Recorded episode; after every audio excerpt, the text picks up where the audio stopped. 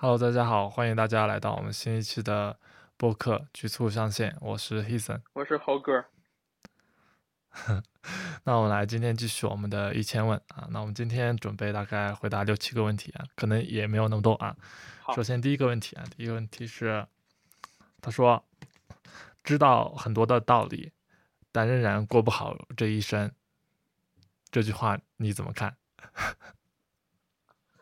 这是这是韩寒说的吗？还是谁说的？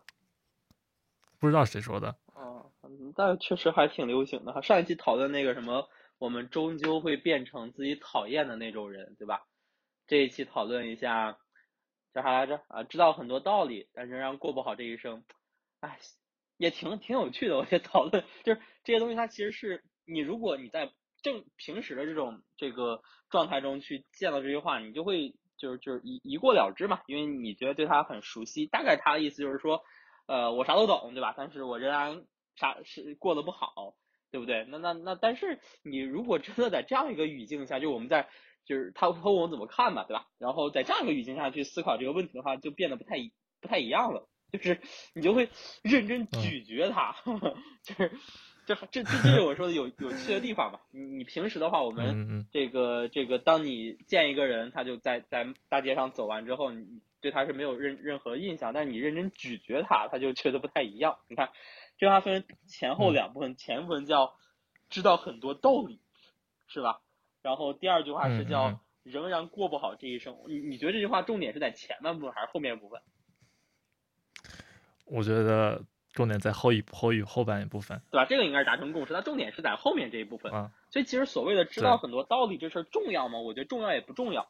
但是他其实重要的是，他觉得就是当我们去说这句话的时候，其实我们有一个预设，就是我现在是不满意目前的处境嘛，对吧？我过不好这一生，对吧？但是关键的问题，我就觉得这句话让我稍微有点不舒服的状态，就是他他说的有点太大了。什么叫过不好这一生呢？对不对？就是好像一般说这话，你就是老年人多还是？中年人多还是青年人多？我觉得是应该是青青年人吧，因为他们毕竟还没有过这一生。你你你很难想象一个这个垂垂老矣的老人在病床上说：“哎呀，我这辈子知道好多的道理，但是我仍然过不好这一生。”过不好这一生啊，感觉这种肯定是一个青年人。对啊，有有点奇怪哈。老人一般不会说这种话，老人一般会说什么呢？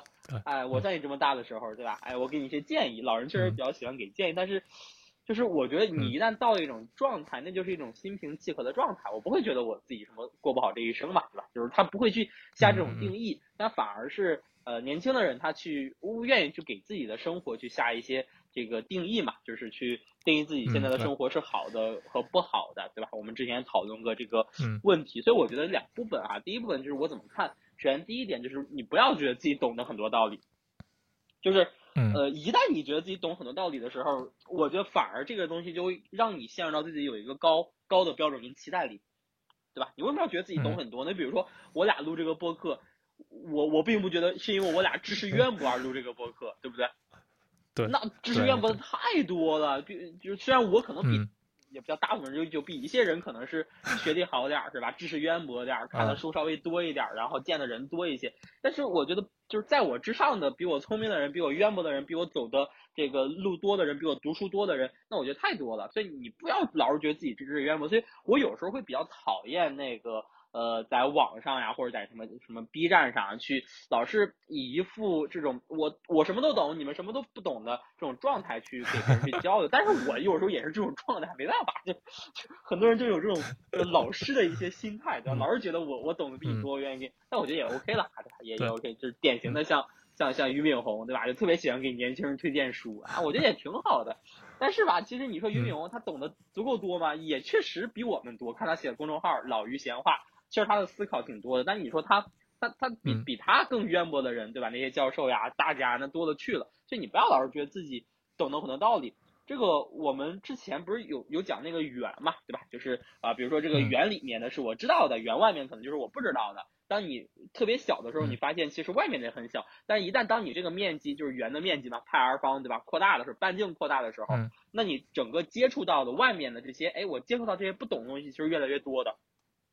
是吧？所以我觉得这个东西你不要老是觉得自己懂得道理很多，你懂得啥嘛？就是灌灌几个鸡汤，你就觉得自己 自己懂了；读几本这个鸡汤营销文，你就觉得自己懂了，肯定不是这样子的啊！所以我觉得还是要放平心态，就是你对这个世界应该是好奇的。这个没问题吧？就是我觉得是好奇的，是是求知的。我觉得这种状态是非常好的。你的状态应该是我想去懂得更多的道理，对吧？我想去研究心理学、研究哲学，然后研究物理学、研究数学，对不对？那我想懂得更多的道理，然后这应该是前半句话。那我们说后面半句话就是仍然过不好这一生，这个其实我觉得咱们之前的这些呃谈话中其实讨论这个问题啊，就是我们呃老是给现在的生活下定义嘛，你过不好这一生，无非我能理解是没考上研，是吧？公务员落榜了，没上岸，是吧？这个这个赚的钱没人家多啊，你当的官没人家大。何必呢？是不是？那那这玩意儿有时候也不是你自己控制的啊。就是说，我们上电梯嘛，对吧？这个三个人都是从一百一层到一百层，有人在电梯里面读书，有人在电梯里面举重，有人在电梯里面这个睡觉。然后举重的人说：“你看，是我身体强壮，所以到了一百层。”读书的人是我知识渊博，到了一百层。然后另外一个人，你看我啥也不干，我心静自然凉，对吧？我我我无为而治，我到了一百层。但其实。跟你们在电梯里面干啥就有有有有关系吗？没太大关系，对吧？你只要别在电梯里面自杀，你都能到一百层。关键是电梯本身这个是让你到一百层，所以不要老是就是我觉得这句话说这句话的人，他还是有点这种我们叫就是自我这种这种情绪更高涨一些。他老是把问题放在自自己自己身上，对吧？你看我懂得很多道理，对不对？就是非常非常的这种叫什么 ego 或者非常非常的这种就是。就就 self 就是自我的导向，然后呀我又过不好这一生，就陷入一种这种这种这种情绪里面。所以我觉得你前半部分就改成什么？改成我要去学习和对更多的道理更好奇。你看你这一生不是过得很好的吗？我觉得一旦你做到前半部分，你大部分人生就你后面的那句话就没有没有了，因为你是一个不断的去向上的过程，你变成了一个我们最可歌。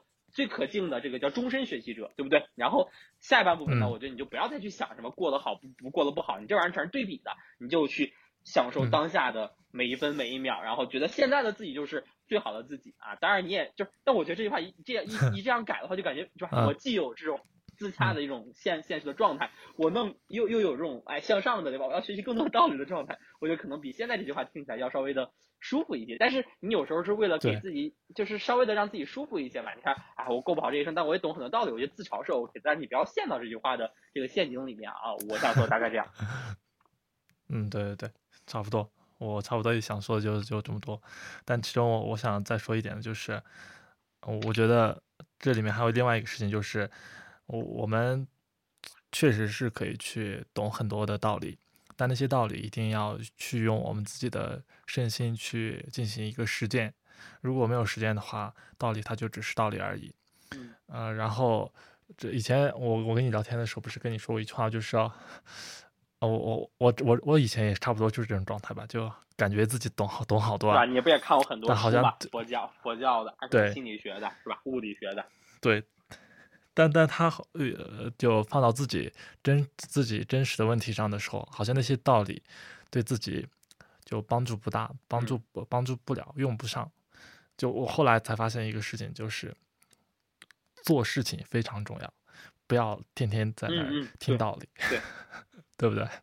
做很重要啊！你你看那个秦始皇，他他当初他想什么，他说什么。到现在没有人记得了，但是他修的那个长城，大家都能看得到。嗯，他做了一件事情，嗯，那个事情是可以留下来，然后放上去，然后会被很多人看到。嗯，所所以我觉得做很重要，不要想太多，不要去说道理，道理它毕竟只是道理，嗯，它一定要有一个实践的过程。它没有实践的过程的话，它只是流于表面，即使懂得再懂，它解决不了你内心更深层的次的。问题，所有的解决需要自己亲身的去经历和实实践，这才是最重要的。对，所以其实你觉得呢？出发点并不重要，对吧？你所谓的出发点，对对对，哎，不重要什么重要？是行为本身才重要。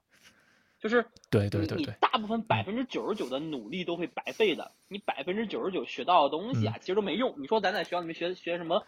这个这个什么三三角函数是吧？学什么圆锥曲线啊？学这个英文单词，哎呀，你你生活中用的都多少呢？其实全忘了，全还给老师了。但是慢慢的话，有些东西它是变成了你的一些。就是你的精神动力，或者是让你现在的状态能够变得更好一些。所以就像你说的，其实你了解这些道理，有多少是能够指导你的生活的？那其实大部分都不能，因为都是别人说的道理。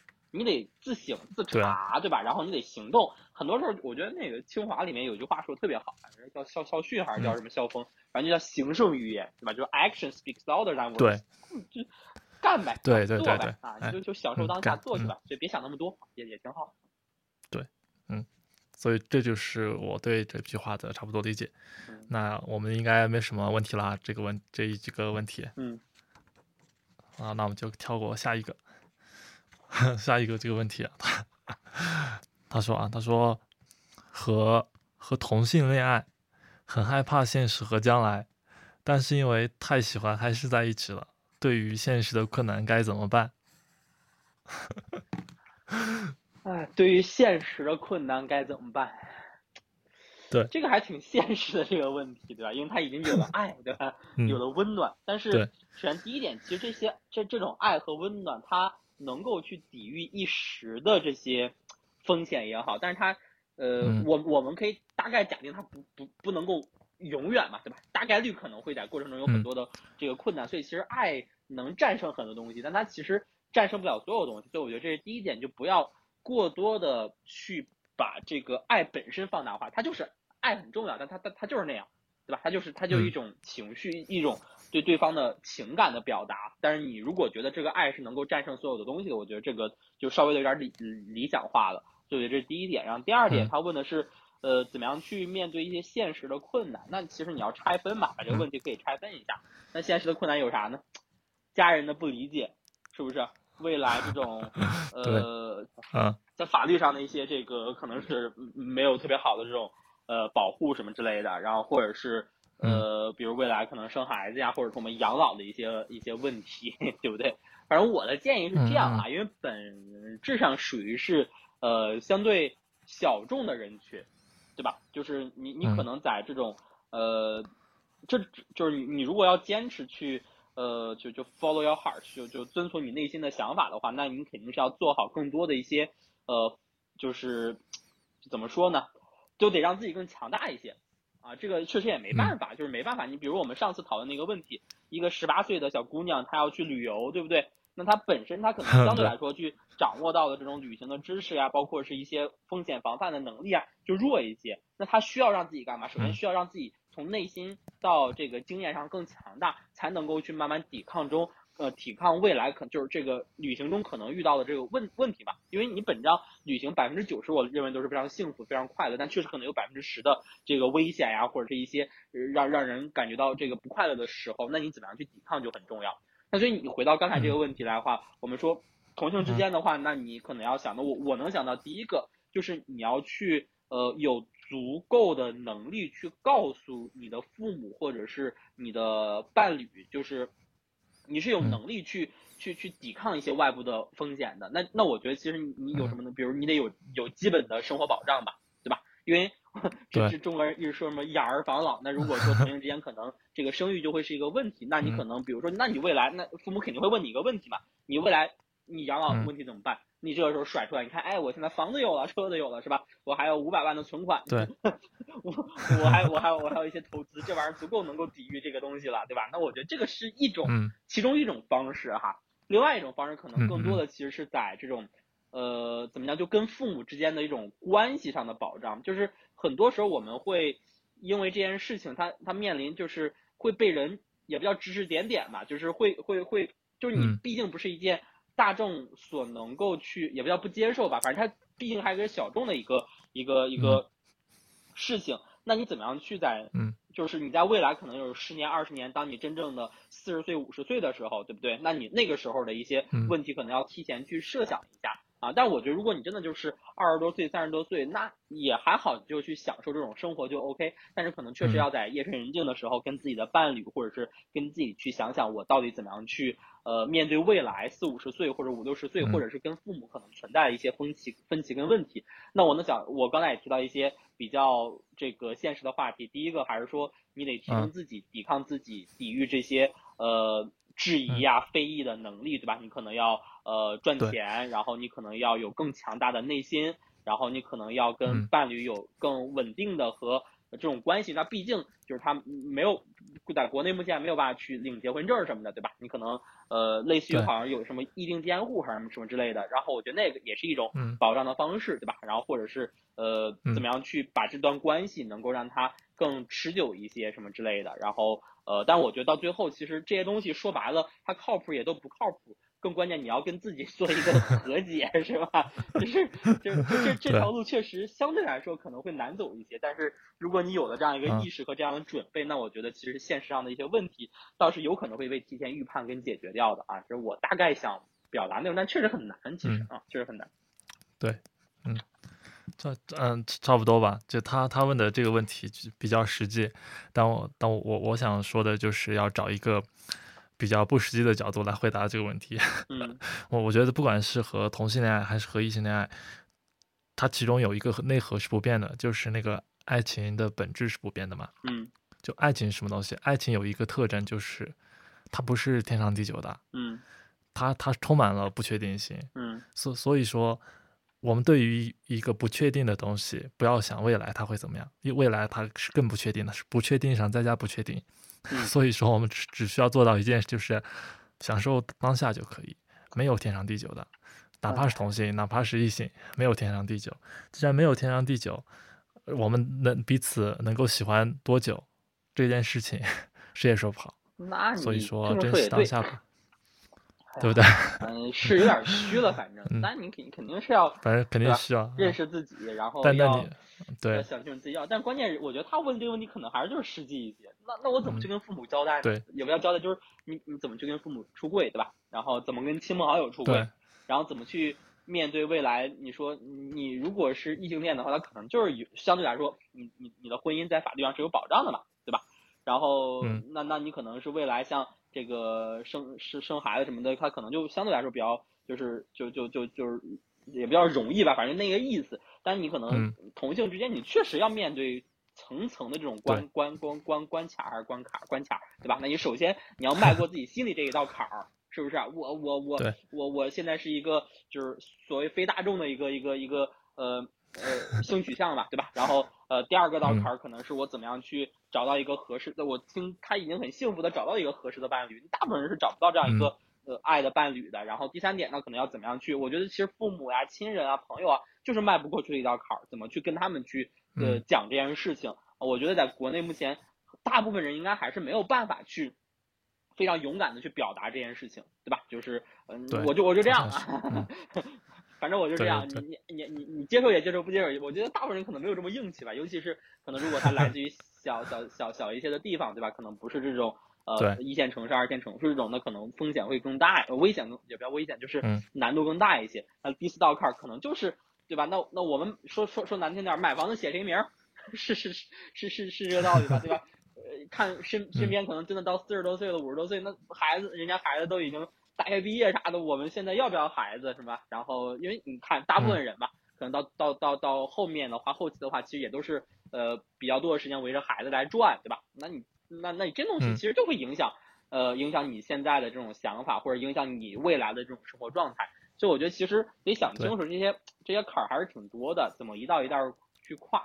所以我能想到就是你得让自己练的有肌肉，对吧？因为你你毕竟确实比人家坎儿多，那你咋办呢？那那你本来可能就是黄种人，可能在跑步上，然后这个跨栏上就就比黑黑人可能相对来说体质上要弱一些。那说白了就是你你得更刻苦的训练，是吧？弥补着这个所谓的也不叫差距或者这个差异性吧？啊，我我大概是这个想法。嗯，行。差不多，那我也就没有什么补充的了，因为他问的非常的那个实际啊，我就基本上没有什么再想说的了，就差不多就这样吧。然后第三个问题啊，第三个问题还是关于爱情的啊。他说，他说你你觉得一个女人她应该嫁给岁月、爱情还是现实？啊，首先我我肯定不是什么爱情专家哈，唉，但我就分享自己非常非常不。呀，怎么讲？啊，哎，就就浅薄的见解吧。他问哪三个一个女人应该去嫁给谁？嫁给岁月？岁月？嫁给岁月？爱情还是那个现实？岁月是啥意思呀？岁月，岁月就是，就是时时间的意思，就是时光，差不多这个意思。什么叫嫁给时光呢？就是单身吗？还是什么？差不多是单身吧，应该是这个意思，我觉得。是这个意思吗？你看后，他后面两个一个是嫁给爱情，爱情，还有一个现实，现实。哎，我我确实也没理解“嫁给岁月”什么意思，我理解应该是单身的意思吧。对，我感觉嫁给你看，嫁给岁月是一个很很很风花雪月的说法，对吧？就是我嫁给了岁月啊，就感觉是自己不是嫁给物自成长，是这个是这个意思吗？是吗？我我不太理解，是是，如果放到很实际的角度，他是单身的意思吗？嫁给岁月？嗯，应该是吧，就是嫁给就姑且。那我觉得嫁给岁月和嫁给爱情的区别是啥呢？没，那我也没太没太整明白哈。那我嫁给岁月就是我遇到了爱情，但是我仍然要单身是吧？我要去过自己的生活。啊，对，有可能是这个啊，对对对。行吧，我觉得其实如果是三个选项的话，就是你你要嫁给岁月还是嫁给爱情，你就两两排除嘛。你嫁给岁月还是嫁给爱情呢？这俩我觉得不好选。对吧？你说我现在面临一个非常完美的这个这个伴侣，对吧？然后我跟他也谈恋爱了，他特别好，那我就嫁给爱情嘛，那不挺好的吗？所以我觉得我我我现在不太理解他说的岁月啊，但是我觉得可以简单说一下，比如说他后面两个选项，一个是所谓的爱情，还有一个是所谓的这个叫现实，现实，对吧？他其实有可能啊，你比如说我能想象他他现在什么状态呢？我我我一个。呃，他他他有一个性别的一个框架，对吧？我是一个女女女生啊，一个女人。然后我现在有一个爱情，那个人是爱我的，是不是？我也是爱他的，我们俩两情相悦，我们俩这个两小无猜。另外一个是现实，不知道哈，为啥脑海中就浮现了一个可能相对来说稍微年纪有点大，对吧？然后身材呢有点发福，但是呢听起来这个人又比较就是很有钱。呃，也不叫很有，就感觉有点门当户对那种感觉。嗯嗯。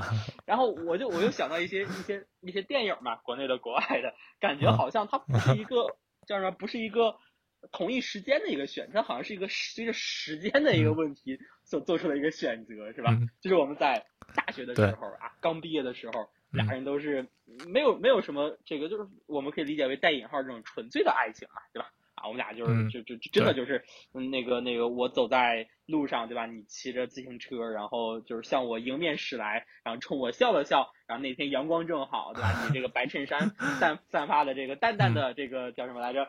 呃，肥皂香，然后这个这个打到了我的脸上，对吧？阳光和就类似于这种偶像剧的情节，感觉就像爱情一样。但后来反正毕业之后吧，就俩人会有一些分歧。我要去武汉，你要留在上海。那我们俩可能怎么办呢？对不对？那工作的问题，那见父母之后，然后或者是啊房子的问题，可能慢慢就变成了现实。那个时候可能我看边上有很多就选择分手嘛，然后又找了另外一个相对来说可能比较就是在现实生活中他比他们可能没有那么长的爱情长跑，但可能各方面就相亲嘛，对吧？相亲，因为我我这这这这就这次跟一些相亲的女生聊过天儿。嗯，我就问他们相亲市场什么样子，就感觉真的就我觉得很好玩哈。虽然我没有相过亲，但我就一直对这个市场特别好，特别感兴趣。就是说难听点，像菜市场一样，对吧？就我标标一下我的一些这个现实的情况啊，我什么工作啊，我这个一年年年薪多少，我名下有几辆车啊，这个几套房，我爸爸妈妈是干什么的？然后那个女生也标一堆，然后俩人就哎能不能 match 掉，对吧？反而其实在这个过程中，你会发现他所谓的性格。和所谓的这种，就是他没有给你更长的时间去从一个白纸去了解对方，他其实就是我理解，这就是所谓的现实嘛。你所谓的现实，就是就是我们看我们这些外在的一些条件，对吧？能不能去吸引到对方？你你之前可能你比如我在大学的时候，你没见过两个人，就是就是一一大一的新生跟一大二的学长谈恋爱，上来那个。学长问你是吧？你妹妹，你你你家里爸爸妈妈干啥的呀？是吧？家里几头牛啊？什么几间房呀？然后那个那个女生问那个学长，学长啊，你这个未来你现在一个月生活费多少是吧？我一千五，你两千，是不是？哎，我看你这自行车捷安特的比我这个贵呀，是吧？我说你其实更想单车，你好像那个时候感觉很奇怪哈，但你发反而发现到了社会上，其实它就变得很很正常，就是。我我我们也很难去想象相亲的时候，俩人就说我们现在什么都不想，因为你一般相亲，要不然相亲角人，要不然就是父母亲戚朋友介绍的嘛。咱俩现在把那些所有的什么啊经济条件啊工作，然后全部都放一边，对吧？我们俩现在就是从头开始，对不对？从第一次开始见面，然后看你对我有没有感觉，然后我们就开始一段爱情长跑，感觉也很也很别扭。就感觉到这个时候，你就应该是这样直截了当，你就说的有点难听，就不要浪费彼此时间，如果不合适的话，对吧？比如说一个女生。你看那个《非诚勿扰》上那些女生，她可能哎，我就要这个呃年薪五十万以上的。那这个哥们儿人家年薪三十三三三十万，那就别浪费彼此时间了呗。因为我的目标已经如此之清晰了，那我觉得就就就也 OK。所以我觉得慢慢可能那那你可能我们再往下去想一个问题，到底是啥变了呢？其实这俩人是没变，那他可能成长了嘛，但是他本质上是可能这个女生从大一到现在。这个工作了五年、三年之后，他他其实本人是没变的。他什么变了？其实就是他现在所需要的东西跟他现在的心境是不太一样了。就那个时候，你可能有大把的时间去谈恋爱，大把的时间去花前月下，但现在你可能你所需要去承担的角色和地位越来越多，所以你这个时候变得更现实了。所以我觉得，回到这个问题，你说我到底是要嫁给爱情呢，还是嫁给现实啊？我觉得这个问题肯定是没有答案的。你可以嫁给爱情，对对吧？你可以嫁给现实，你可以嫁给爱情加现实，你可以嫁给对是吧？任何人说白了，就是因为现在本质上是个自由人吧？你可以嫁给任何人，你嫁完之后能不能离婚呢？当然也可以离婚了，虽然有冷静期，是不是也可以离婚？是不是？那那没问题啊！你可以选择嫁给他，你也可以选择离开他，因为本质上都是你自己的选择啊。所以我觉得其实到最后吧，我我认为，其实我如果真的要给建议的话，我觉得你不要去思考这些问题，因为这些问题是没有。我个人认为这个问题其实意义不大。你要思考的是，我应该去选择 A 呢，还是选择 B 呢？就是他应该是一个具体的人，而不是一个代号。你一旦把 A 归为爱情，把 B 归为。这个所谓的自由，把 归归为什么？这个所谓的现实，那我觉得这玩意儿它就变得它不对劲了。就是你不管你嫁给爱情，你还是嫁给现实，那你嫁给了爱情之后，它就变成了现实；你嫁给了现实之后呢，它就变成了爱情啊！这是金句儿哈，可以记下来的，就是对，是吧？就是它没有，它不是一个，对对对，它不是一个一成不变的东西，它一定是一个说双方的一个选择。但我觉得，当你一旦选择了嫁的那个瞬间。是吧？那爱情和现实，它就合二为一了。当你穿上婚纱，走上那个婚礼殿堂的那一刹刹那，就至少我相信哈，当你们在读那个婚姻的誓词，当你的父母哭成泪人的时候，那一刻你们就是爱彼此的，你们就要为了未来的现实柴米油盐酱醋茶而努力。所以你你要提前做好准备的，就是我选择嫁的就是爱情，也是现实，对吧？那你说我选择嫁给了爱情，对，哎，你不考虑现实了吗？你选择嫁给了现实，难道你俩没有任何的爱情吗？你咋是是是嫁入豪门了？是这种感觉？现在我觉得还是很少的。所以其实你到最后可能就是一个中和中和嘛，像我们小学数学里面经常讲那种叫呃这个这个溶液问题，对吧？就是浓度问题，就是我把百分之二十这个这个这个浓度的糖加上百分之五十浓度的水，什么是这个这个什么糖就放在一块融合融合搅拌搅拌，哎呀，这个不就是？未来的每一天嘛，对不对？那它既有没就是既有既有既有所谓的柴米油盐的现实，又有可能哎偶尔的这个浪漫，对吧？然后突然间他给了你一束花，然后送你了一个啊，打开车的后备箱全是星星，对不对？那我觉得这个可能就是比较理想的生活，所以没必要在这两个里面纠结。你更重要的是去看一看你身边那样每一个他是具体的人，去爱每一个具体的人，而不是去爱他们的定义。好，我大概这么想。嗯。差不多，差不多，所所以最终答案是，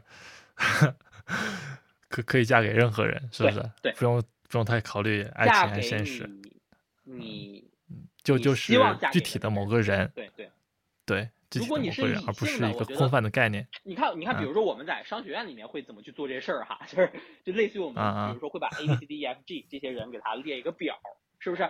比如说，你告诉我你现在最看重什么？啊，一二三四啊，有人说啊，他不不不能抽烟，然后有人说他那个必须得这个长得帅，对吧？他必须得一米八五以上，嗯，所以把这些作为横轴然后列出来，然后纵轴就是这些名字，然后不断的给他们去这个赋分儿。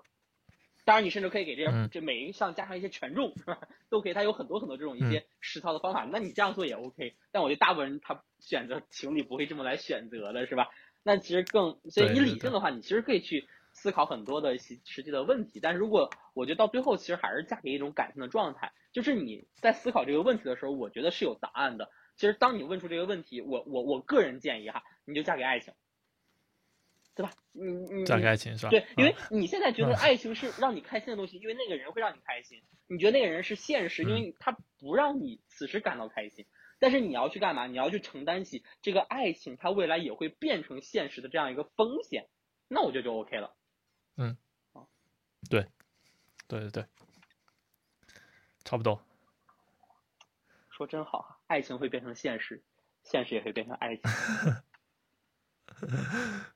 所以，所以就差不多了。我我觉得，我我能说的，其实我我我有点想说的是。他我没我我没太理解他那个岁月什么意思。岁月如果我理解成单身的话啊，就是这嫁给自己嘛，是不是这个意思？嗯，有有可能啊。对对对，然后我想说就是，他为什么女人为什么要嫁人呢？对吧？他我他他嫁人的前提，我觉得是有有一个重要的前提，就是他想明白了，他要嫁人，就是他首先要看清楚自己了，他需要有一个伴侣，或者是需要有一个人来陪伴他，所以他选才选择了一个嫁。如果他不需要的时候，这个嫁人这个事情就不会发生的。嗯，所以说，我觉得我觉得任何人吧，就不管男的女的吧，男男人娶女人嫁，其实一样的。我觉得是，呃，首先我们觉得，我觉得应该是要先嫁给自己吧。嗯。对你，你先嫁给自己，然然后先了了解一下自己，然后把自己弄得完满一点，就就尽量的独立一点，就能能看清楚自己需要什么一点，对不对？然后再然后再考虑那个爱情或者是现实，爱情和现实其实我觉得是这两个这两个东西没有什么太大的区别的，就是就像你刚才说的，爱情你可以嫁给爱情，你也可以嫁给现实，你也可以嫁给爱情和现实。啊，你还可以嫁给现实啊，就没有爱情也是可以的，呃，所以说，关于你是否要嫁给爱情还是现实，你要看具体的你嫁的那个人，嗯，那个人才是重要的，而不是一个空泛的概念。你你首先，我觉得应该嫁给岁月，嫁给自己。如果我我理解的岁月是自己的话，就是这个意思啊。那差不多就这样吧。我我正好想到那个谁，那个我前两天那个看那个楚楚音教授啊，也不叫他现在已经不是教授了，楚音对吧？就是好像上过奇葩说那个啊，我啊，当然哈，我对他们的一些观点就是呃可以讨论哈。他我给我看他有一个呃观点哈，他他他对外说，他说呃人实现所谓的这种阶级跃迁，很重要的一个方式其实是啥呢？啊，就是婚姻。嗯，啊，这是他的观点啊。他的观点就是说，呃，其实我理解就是嫁给现实嘛，对吧？就是呃，你不管男人也好，女人也好，你就要去。嫁给那个能够让你去实现所谓的这种社会社社会跃迁的，对，因为他确实对这个话说的真好啊。你你你从他的逻辑来讲的话，就是我们分析他这个这个逻辑，就是从他是自洽的，没问题的。就是我所谓的结婚，其实就是两个家庭的绑定，是我未来每一天每一秒每一刻都要跟这个人在一起。所以如果我本身就是希望通过婚姻来实现我从农村到北京的跨越。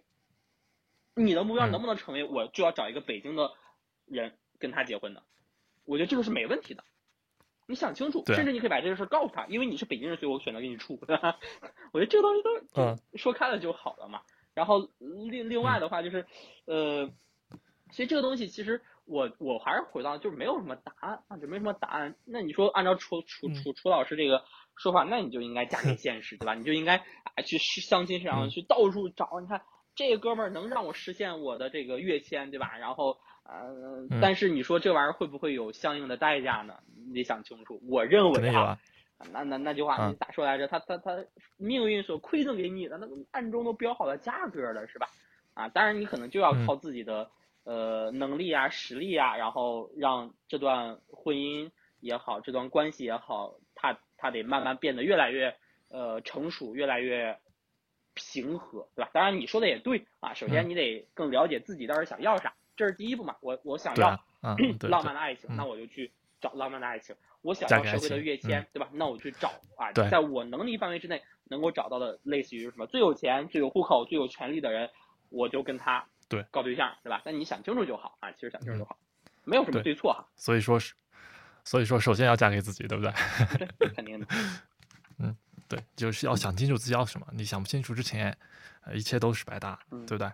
你你你嫁了之后，你那个爱情，你你们之间那关系那个连接，啊，那可能也是不稳定的。嗯，反正现在离婚率也不低嘛，我觉得试一试，大胆尝试。对，对啊，人生很长，慢慢尝试。好，下下一个问题，他说，这这个问题很实际。他说现在是一个以瘦为美的时代，嗯，然后他会对自己的身体形象感到焦虑，嗯，有有的人呢，他甚至会为他人的评价对自己的身体感到羞耻，嗯，然后他因为自己节食和过量的运动导致了一些进食障碍，嗯，要怎么面对对待这些问题？看医生呀，这玩意儿是不是要看医生的？你都有进食障碍了，这玩意儿不不能看医生，不得看医生吗？我不我不知道哈，我理解应该是去看医生。就是，对，他都有近视障碍了，对吧？我觉得要看两类医生，第一类是这种叫什么近视障碍的医生，第二种叫有个医生嘛，叫心理咨询师，是不是？对，心理咨询师。我是觉得这样哈，就是像胖和瘦这件事情，因为啊，我今年确实是减了肥，我我今年最胖的时候快到一百六了啊，因为各种各样原因吧，然后就瘦了一点，现在这个一百四。我说实话哈，我确实感觉状态好了很多，就是一方面是这种心理的状态好，别人说哎呀，你这个这个后哥你你瘦了呀，对吧？瘦了瘦了之后感觉这个更精气了，更精神了一些，更帅了一些，我可开心了，对吧？然后以及当我自己 站上秤的时候，发现哦，我原来减掉了十多斤的这个这个脂肪赘肉，那我也会有这种心理上的开心啊。另外，你确实觉得状态上也会好一些啊。就比如说我现在可能去健身房，我就稍微的更，就其实大部分我觉得还是就是心理状态。啊，但但我我因为我我我并不觉得我瘦之后我一定就就怎么样健康，我就知道还好吧。但是我觉得确实可能之之前有那个脂肪肝什么的吧，啊，反正现在也也也控制了一下。但我觉得更多还是一种心理的状态啊。去健身房，你感觉哎，这个这个是吧？我现在这个这个身材也不错，对吧？可以继续再练一练了，就至至少不用再更多考虑减脂的问题。那我觉得其实就是这样子的。所以如果，但是一旦这件事情发展成了他说的那种。呃，严重影响自己身体跟心理的时候，我觉得就有点有有点过了。就是减肥这事，我理解哈，就是现在呃，一定是有科学的方法，对吧？而且它一定得是慢慢的一个过程啊。就是你吃胖也不是一天吃胖的嘛，对吧？但它肯定有个慢慢的过程，所以我觉得千万不要过于焦虑。就是你要知道这件事情，我可以给他一段的时间，这个时间一定不是一周两周。我觉得你把这件事把它放到一个一两周的事儿，就觉得很奇怪。你要把它放到一个。呃，半年、一年的维度，这个就是一个坚持嘛。就就运动这件事情，一定是要坚持的。就是你如果运动不坚持，我觉得这个就叫不叫运动啊。这是我最近的这种呃感受哈。然后像什么这个有很多很多的法，什么我记得有什么生酮饮食法啊什么的，这个包括有一些就是吃一些减肥餐什么的。但我觉得现在肯定是健康问题很重要嘛。那健康问题是最重要。就我给你排序，第一个问题就是你得保证自己是健康的。这个健康是分为两部分，一个是身体上的健康，另外一个是心理上的健康。如果出现他所说的进食障碍，对吧？如果说你出现了过度肥胖，一定要去看医生，去啊正规的三甲医院去看医生，花点钱啊，你甚至去私立医院没关系啊。心理上干嘛看医生，看心理咨询师，好吧？你得保证自己这种健康，然后在这样一个健康的状态之下，第二步我认为你应该是去找到那些相对来说比较。科学的方法，甚至可以去请一个专门的健身这个什么减脂教练，我觉得都 OK。然后你一定要在别人正确的指导下，对吧？然后你去啊这个展开这样漫漫长路。因为如果你认为它确实这么重要的话，你不要自己老是你看他说他为什么现在有紧张，他是乱乱乱用方法是吧？他有提到吗？嗯，他他说他要他疯狂节食，然后他对别人的评价。啊，给对自己的感感觉到很羞耻，就觉得自己的身体就不太不太好，然后他就开始节食和过量运动，导致了饮食障碍。对啊，他他核心就是他疯狂节食呀，那我觉得这事儿就是不对的呀，就是 我不太懂哈，但是那肯定有人更懂，就是疯狂节食这事儿听起来就不对呀，他就是一个。一个我觉得很很极端的一个方法，所以我觉得就不要这样了。你回到前面那个，你特别在意别人的看法，你特别胖，对吧？我觉得没问题，你就是去看心理医生，然后跟他们去交流你自己的想法。而且我觉得，如果你想要去做一件事情，我觉得减肥这件事是很好的，没问题。但是你一定要给到他时间，给到自己一些时间，而不能说我需要怎么怎么。我觉得这种这种极端的跟激进的想法是不正确的，就是需要改改变的啊。所以我我现在想法是这样。然后另外一点的话就是，呃，就现在一定。如果有明显的这种近视障碍或者怎么样，一定得去看医生了，是吧？然后因为我跟你讲特别好玩的事儿是啥呢？因为我最近这个也也也也不叫最近吧，反正一直认识一些就是特别我认为特别好看的人啊，男生女生都有。然后你发现这些人啊，他们也有非常非常严重的这种这个叫叫容貌焦虑，就是我非常不理解啊。我说你很好看呀，为什么还要再去打一个双眼皮呢？我说你很好看，为什么还要去打一个什么什么？热玛吉是吧？这个这个这个可疼啊！他们说在你脸上给你搞电还是搞搞什么热啥的热玛吉，然后什么这个这个瘦脸针啥的，我觉得这东西我就不太理解。我就问他们，他们说我好看吗？他说我知道我好看，但我总想变得更好看，是吧？就是 你发现对于这件事情，大家都真的是，哎呀，所以你你说哈，我不知道提这个问题的这个女生，她她在现实生活中什么样子啊？呃，她有可能是呃。肥胖引起了非常严重的呃生理，就是就是比如说疾病什么之类的，那我觉得一定要去看。但如果说你的肥胖是也不叫肥胖，就是你你的相对来说体重可能多一些嘛，可以高一些，无所谓啊。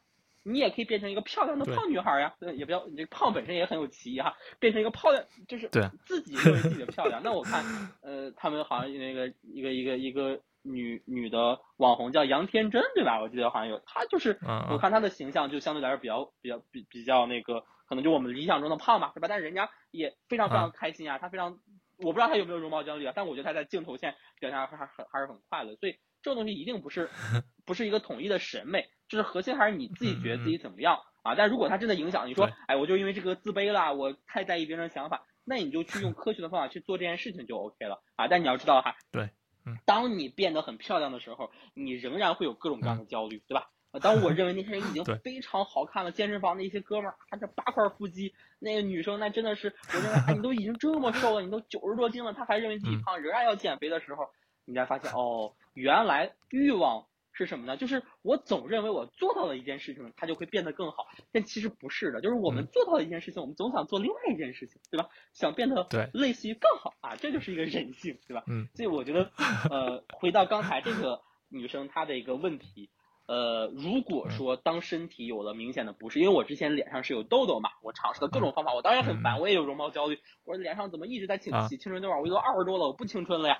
啊，这个各种干，哎，就网上找那种一些偏方啥的，然后这个各种各样的药膏抹，没用，我就我后来就做了一个非常正确的选择，干嘛？我去看医生，是吧？去公立医院看医生，他推他他他做了详细的诊断之后，哎，建议您刷个酸就 OK 了，哎，我刷完酸之后直接好了。一千多块钱，是吧？一周的时间，刷酸疼不疼？疼，但是但是医生给你的详细的，医医生干啥的？他他学了，对吧？有一些那个医生是八年啊，对吧？本硕博八年，他学这八年，临床好几年，人家到了副主任医师、主任医师干啥？不就帮您解决问题的吗？我还给他钱呢，是吧？他就帮你解决问题，不要自己老是觉得自己是个专家，你不要用自己的愚蠢去挑战别人的专长。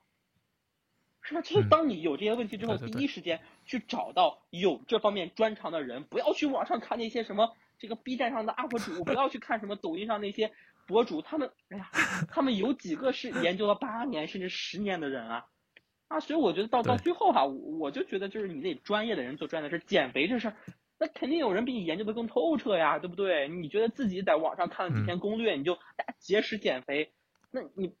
我我理解哈，因为我没有找过，但是我我找了健身教练，对吧？我说我找健身，我就觉得人家比较专业一些，人家至少学过啊，他知道我运动之后帮我拉伸，他学过这种东西，我至少不会肌肉酸痛，对，对不对？啊，但但这个前提是哈，你你得有一些，也不叫财富，有一些金钱，对吧？但金钱嘛，不就是交换的嘛，对吧？那如果你没有这金钱，对对对，你想办法嘛，对吧？你你你闺蜜几个拼一个，是不是？拼一个减肥营啥的啊？你专业的方法，专业的人。啊，去利用别人的专长为自己而火，好吧？啊，回答完毕。嗯，非常好，我完全完全没有什么补充补充的，我觉得很好很好，那就 OK。我们看下一个问题啊，下一个问题和这个问题是衔接在一起的。啊，那么请问，我们的欲望是不是脏的？啊，啊，这不是一个人吧？不是一个人，另外一个问题。啊，你怎么看？他说欲望是不是脏的？你怎么看？我我觉得欲望应该没有脏或不脏吧，它应该是中性的吧。就单纯这个问题的话，如如果我们觉得它是脏的，那它就是脏的嘛。首先，欲望的本质就是我们内心的内心的一个投射嘛，就对于我们自己是生活呀，或或者任何东西的一个期待嘛。嗯，那个期待本身是本身应该是一个客观存在，它应该没有什么脏或不脏。嗯，就看你怎么去看待你自己的这个欲望。但比如说，呃，我就我觉得我我我想喝酒这件事情。那那是我的一个欲望，对不对？嗯嗯。然后我我觉得喝酒这件事情是不好的时候，那我就会觉得，那我就会觉得我这个想喝酒这这个欲望可能就是一个脏的。嗯。因为因为我觉得喝酒这件事情不好的，我还要做，比如抽大麻这件事情。那那我我我想去抽，但我知道它是坏的，所以我觉得这个欲望是脏的。但事实上，你不管是喝酒啊什么的，这个东西本身没有对错吧？应该。嗯。如果从从客观的角度来看的话，那喝酒这件事情对于有些人可能就是，呃，不好的事情嘛；对于另外一些人可能就是好的事情嘛。所以呢，那些对于认为认为那个喝酒这件事情是好的这些人，他们可能就觉得，哎，这个欲望可能他就他就不脏，嗯啊，那他就是一个正面的一个欲望嘛。他就为了想喝酒，为了买更好的酒，所以他就会努力去赚钱，然后让自己的物质生活更加的高一点，对不对？佛学 是怎么理解欲望这事儿呢？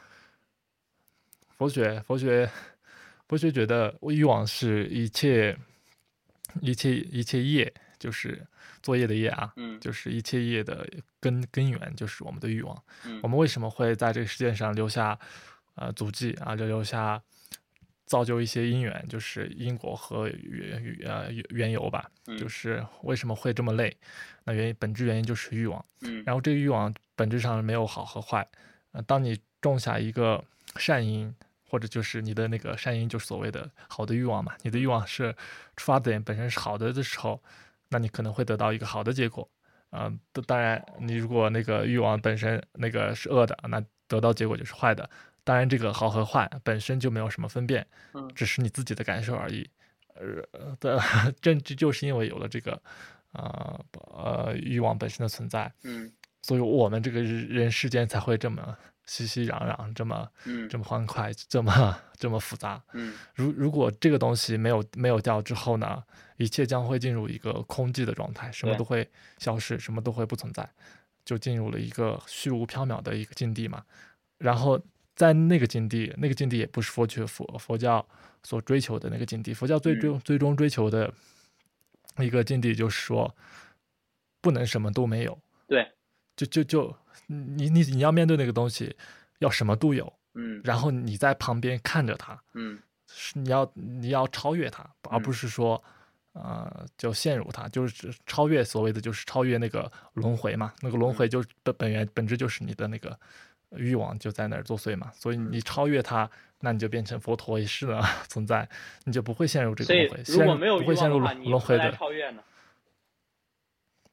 所以说要斩断欲望嘛。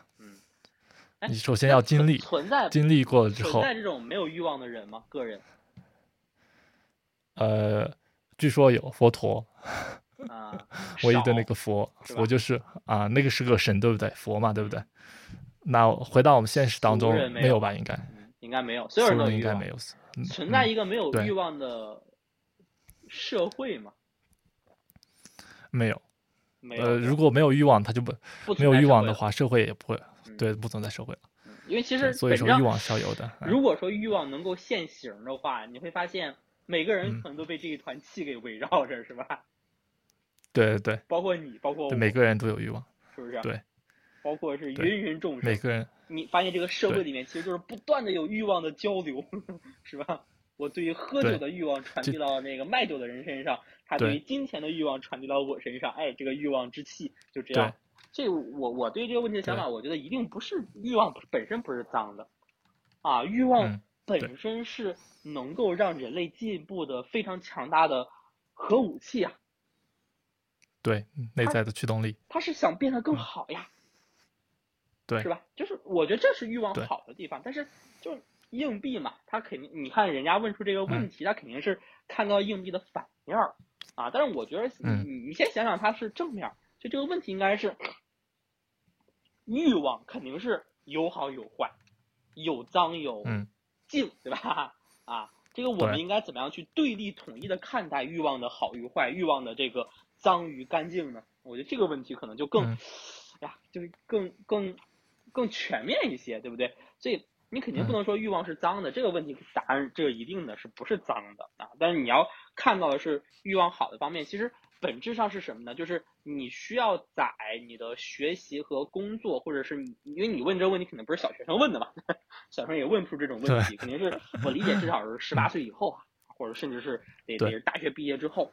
你现在已经是有了就是成熟的一些观点跟认知，你就得去有意识的去找什么呢？找自己的专长，找自己的热爱。那我们如果说抠字眼儿的话，热爱是欲望吗？是啊。啊，我看必然是那个。呃，我我一直提他哈，因为这个这个学长我特别佩服啊，张朝阳。嗯。哦，张朝阳的欲望可不得了 哈！最开始想成为这个中国互联网的第一人，对吧？后来这个说什么，他的欲望就是带着这个这个什么美女啥的，然后去呃巴黎喝咖啡的，有世俗的欲望。现在他找到了自己的热爱，他想要去教物理，他想把物理大众化。这玩意儿是不是欲望？当然是他对于物理有欲望呀，他想了解更多的这个理论物理、基础物理呀。这多好呀！他有传递知识的欲望，他有传递知识的欲望呀，对吧？人家现在你说，人家缺钱吗？不缺吧？人家缺江湖地位吗？更不缺了呀！那那那一票互联网现在的大佬都得喊他大哥呢。他缺啥呀？他其实，我们可能从世俗的角度来讲的话，他已经不缺那些所谓的欲望。那他其实，但他现在还在努力的去传递这种叫什么物理的知识。他其实就是他对于他自己所谓的专长和热爱的一种。欲望，他想要去把他，就我们就看大佬嘛，你说白了，对吧？看那些可能我们理解他欲望已经没有的人，啊，包括那我们我不是我不太清楚啊，你可以告诉我，那像佛学，他们还哎搞了好多经书，对不对？还还经常去布道呀，还经常去给人家去讲讲经啥的，是不是也是希望有更多的，也不知道更多有一些真的能开悟的人去了解这些东西，能够解脱他们的一些烦恼什么之类的，是这个逻辑吧？对。对佛佛佛学佛学当中有一个重要的概念，就是说佛本身也是有也是有欲望驱动的，他他为什么要给人传经布道？因为也是他的那个欲望的驱动，但是他中间设立的一个标准，就是说他区分了什么是善，什么是恶。嗯，他区分了之后，他只做是正确的那些欲望，有那个什么发发愿的那些东西，有那几个什么特别不好的欲望，什么贪嗔痴还是啥玩意儿？对对对。对对对对，有一些可能就是贪嗔痴那些啊，对对，那那那些东西是要剔除的，但有除了这些东西之外，那些东西是要保留的。如果你所有东西都剔除，那就就是空寂的状态。空寂的状态是一种虚无的状态，那是不是佛教追求的一种状态吧？我觉得是这样子。对，那所以，我我接下来说一下啊，就是肯定是，所以如果我觉得你你牛逼的话，你干嘛？你去控制你的欲望，或者你去干嘛？你去操纵它。是吧？因为你那你就把欲望当做自己的热爱，当做自己的专长，你去在这个领域里面深耕，你的欲望就能够让你成为一个很厉害的人，或者你自己喜就是自己佩服的那种人啊。我觉得这是第一点。然后第二点就是什么是不好的欲望，或者什么是所谓的脏的欲望，或者是理解为什么是所谓的善恶里面的恶。其实你核心就是那些嘛，贪嗔痴，对吧？就是如果你现在有一样一个执念。这个执念就是我通过改变外部世界就能够获得永久的开心和平静，就能够得到我想要的幸福。这个应该是痴心妄想，应该是脏的欲望，因为你做不到呀。你总是想，你比如说，我总是想，我我我有一套房子，那多好呀！我可以在这个房子里面任意的撒欢儿，是吧？但是你在买房的时候特别的兴奋，特别的这个憧憬，但是一旦有了，你每天生活在这儿，是吧？你你读书，嗯，再去书房，然后你睡觉在那儿睡，然后你发现哦，但你一旦就是它很，我觉得也很奇怪哈，这个就就有点有点有点有点玄学，但你一旦得到它的那一瞬间，它的意义可能就没有你得不到它的那那个意义了。你从你从逻辑上来讲就是这样吧，就是。它之所以对我有意义，是我得不到。我一旦得到，它的意义就至少不一样了。它就没有意义了。它不一定没有意义，它至少是不一样的意义。它是得到之后的意义了。是吧？那很多时候我们就觉得啊，就像你说的没有意义或者没有没没有意思嘛。所以你看人家为啥那些大佬说，哎，我现在多少钱不重要，我就是希望喜欢你们的年轻。我觉得虽然有说实话有点吹牛逼的成分，对吧？但他肯定还是有一点他的这种真实的想法，他就是。是不是那得到之后又怎么样呢？我现在可以立刻订机票去去巴黎喝咖啡，能怎么样呢？是吧？我我左拥右抱，是不是啊？我 KTV 能进最好的房间，是吧？这个能能买最贵的这个这个酒，是吧？人头马能怎么样呢？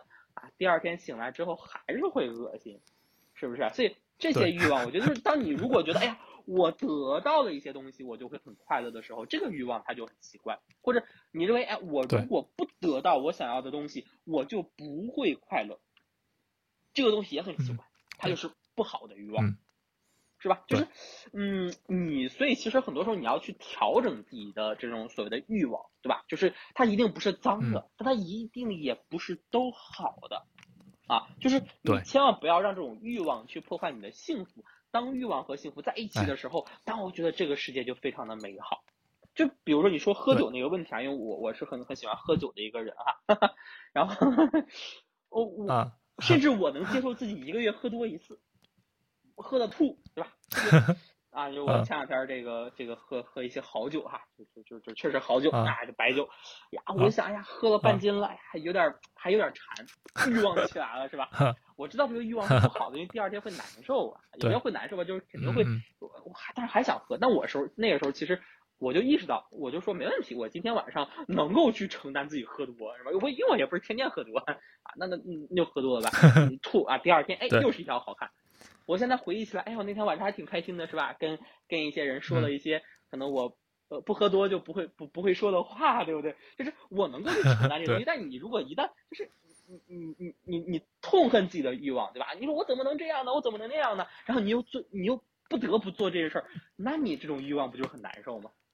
是不是？对啊，我觉得到最后吧，就是你享受自己的这个这个欲望。我想喝酒，这个没问题，我可以有这些欲望。甚至我想喝更多的酒，更好的酒，没问题呀。那这确实好酒，它贵呀，它贵，它肯定是有点道理的呀，对吧？它可能它就是口感上不一样啊。你这个欲望是 OK 的，没问题的。但是呢，如果你老是觉得我一旦得到这个，我就能够万事大吉的时候，那我觉得这个东西是没是是没必要的啊。所以其实控制操纵它。然后让自己能够慢慢的变得更加的心平气和，然后我觉得就是大部分时候你还是心平气和的状态嘛，可能就是我们理解那种无欲的状态，那我觉得肯定很重要。所以回到最开始这个问题，欲望是不是脏的？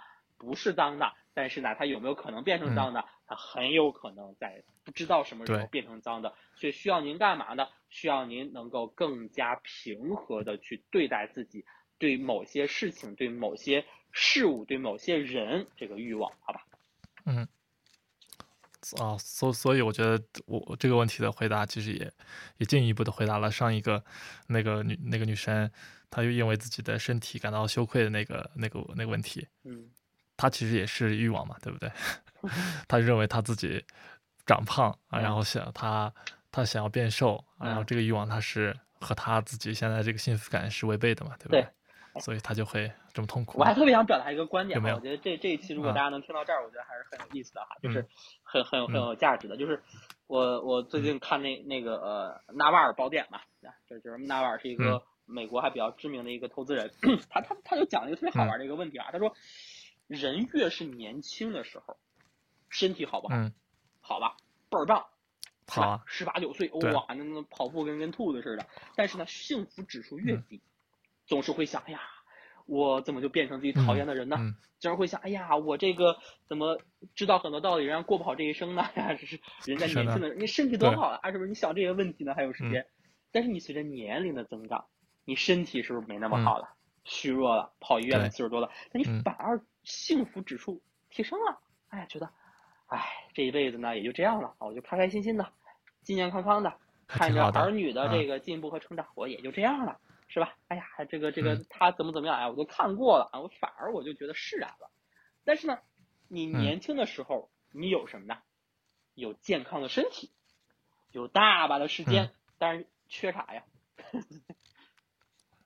缺钱，缺缺钱啊！但你到了中年 啊，你有钱，可能也有健康的身体哈，你三四十岁，但你没有啥 呀？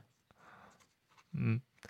但但你没有健康了呀？是不是中年还好？就没有没有没有时间了，没有时间了，说太对了，没有时间了啊！每如果你你在政府政府之前回答那个事业单位吧，哎，天天觥筹交错，对吧？这个这个呃，打工仔九九六是没有时间了。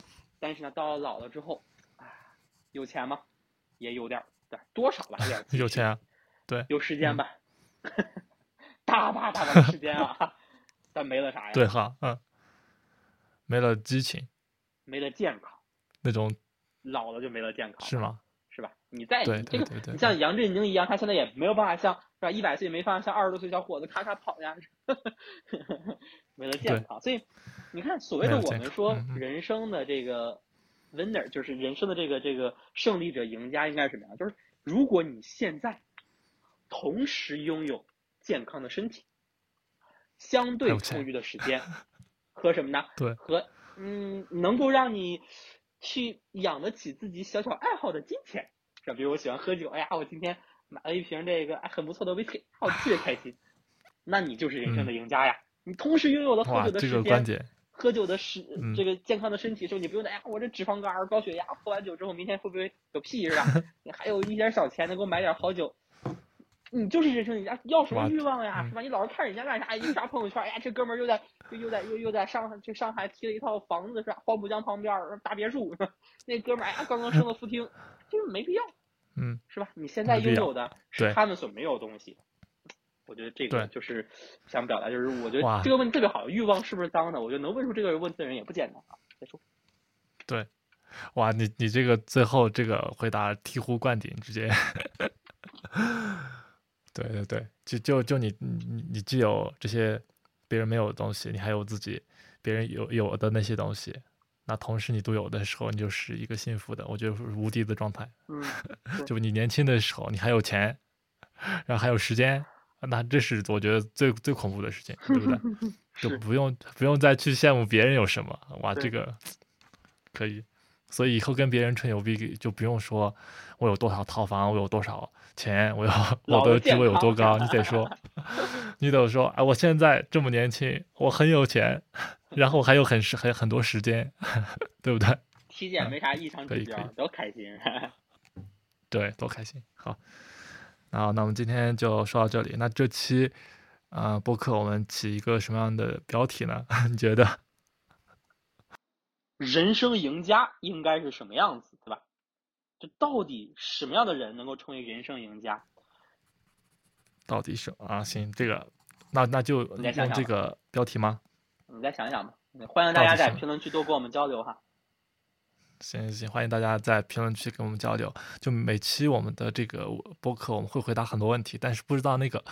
那个播客的标题我应该怎么怎么说就很就很尴尬，我会想很多很长时间，知道吧？所以就有大家有建议啊，跟我说一说。然后如果有自己想法，欢迎在评论区，在那个喜马拉雅那上面是可以评论的啊。评论区多留言、多关注、多点赞。那我们每周一会不定时的啊，在三个平台：喜马拉雅、那个 Apple Podcast 以及那 Google Podcast 上同时上线我们的播客啊，欢迎大家收听。那我们下期播客再见。好，拜拜。